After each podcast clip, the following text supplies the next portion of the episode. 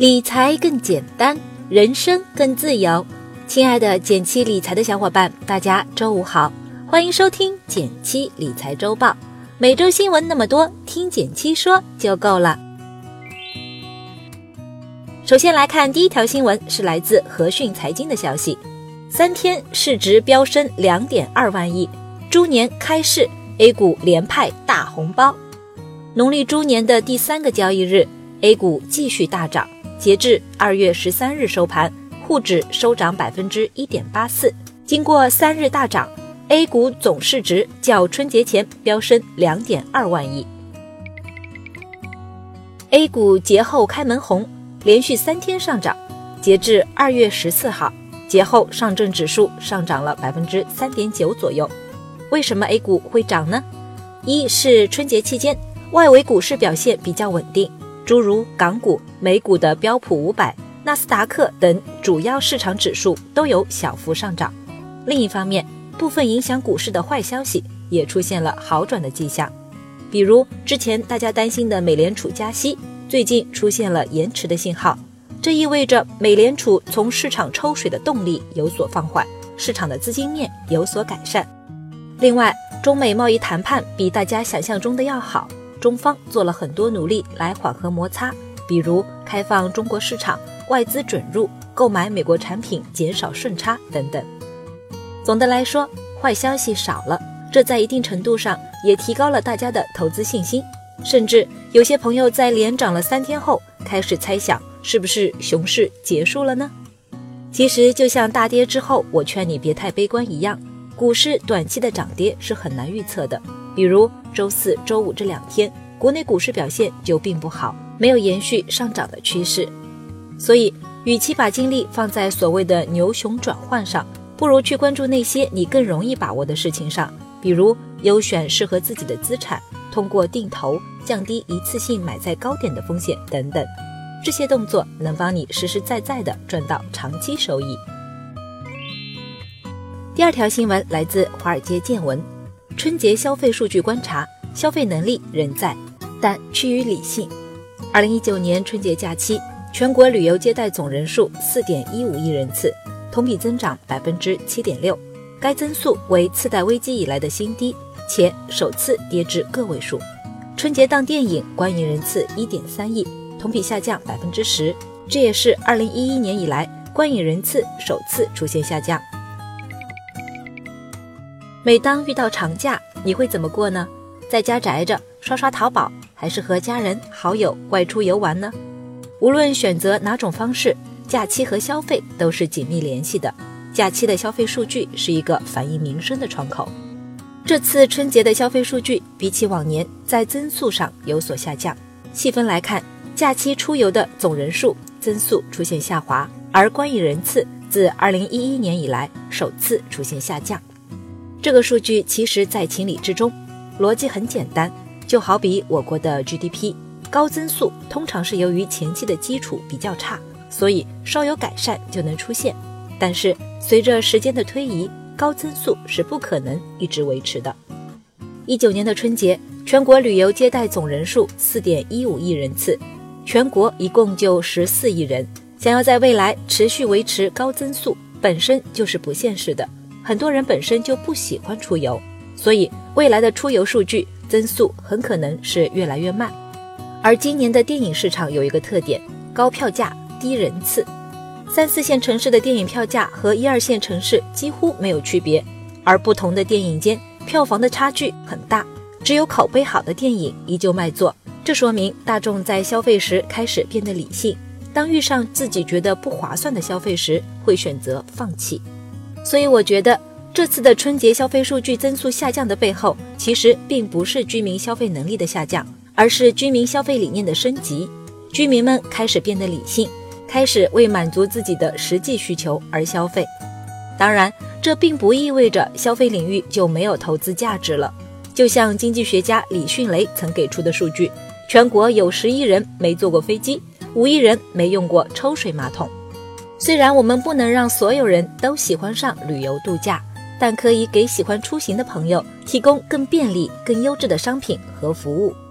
从这个角度去看，我们的消费市场远没有达到饱和的状态，还有着非常丰富的商机，等待着聪明的你去挖掘。第三条新闻依旧是来自华尔街见闻的消息：翟天临不知道的知网，原来还是棵摇钱树。据同方股份二零一八年半年报显示，知网上半年营收超过五亿，毛利率百分之五十八点八三，但母公司同方股份。二零一八年预计最高亏损额度依然高达二十点二亿元。知网是一个文献数据库平台，记得我上大学的时候，经常会用知网查论文资料，不用天天跑图书馆，确实很方便。一般大学的图书馆每年都会交钱给知网购买资料的下载权，让本校的学生免费使用。一般大学的图书馆每年都会交钱给知网。购买资料的下载权，让本校的学生免费使用。但如果你毕业离校了，下载就要自己花钱。一篇论文通常要几块钱。当然，除了知网，还有一些其他平台也可以用。但是知网有国家政策支持，数据相对是最齐全的。它在市场上拥有着垄断地位。靠着这个优势，知网每年都涨价超过百分之十，各大学校也只能咬着牙接受。所以，知网那么赚钱，背后靠的就是对文献资源的垄断，形成了自己坚固的护城河。其实，像知网这样的垄断生意还有很多，比如国内像金融、电力、电信、航空、房地产等行业都是垄断经营的。我们也不妨去这些行业中寻找龙头公司的投资机会。最后提醒大家，尽管知网很赚钱，但是它的母公司旗下的其他公司都是亏损的。所以，我们投资时还是要多一份谨慎。第四条新闻来自第一财经日报，消费新势力抬头，单身经济了解一下。二月十二日，国金证券研究所消费升级与娱乐研究中心（以下简称国金消费研究中心）针对单身消费群体发布了一份研报：单身经济崛起，消费新势力抬头。报告指出，中国未来会像日本。主动选择单身的人越来越多。听说最近“单身经济”这个词儿又火了一把，大有成为未来经济新趋势的可能性。为什么这么说呢？因为按照2017年的人口统计，全国单身人群已达2.2亿人，占到总人口的百分之十五左右，比例是真的挺高的了。而这次国金消费中心的研究报告。则是将1985至1995年出生的未婚人群定义为研究对象，最终结果即便不算全面，但也有很多值得注意的细节。研究发现，单身群体由于没有结婚成家，也没有来自家庭的经济压力，所以在消费过程中以自我意愿为主导，以自我满足为优先。由此，报告把目前单身群体的消费倾向总结为：花钱买方便，花钱为了悦己。花钱买寄托，花钱买未来，这四大类，不少年轻人开始把外卖自由、星巴克自由、车厘子自由、口红自由等列为自己追求的财务目标。年纪轻轻，猫狗双全也成了九零后乃至零零后的成功标签。这种消费观已经成为一种趋势，甚至影响到了不少商家乃至投资人的决策。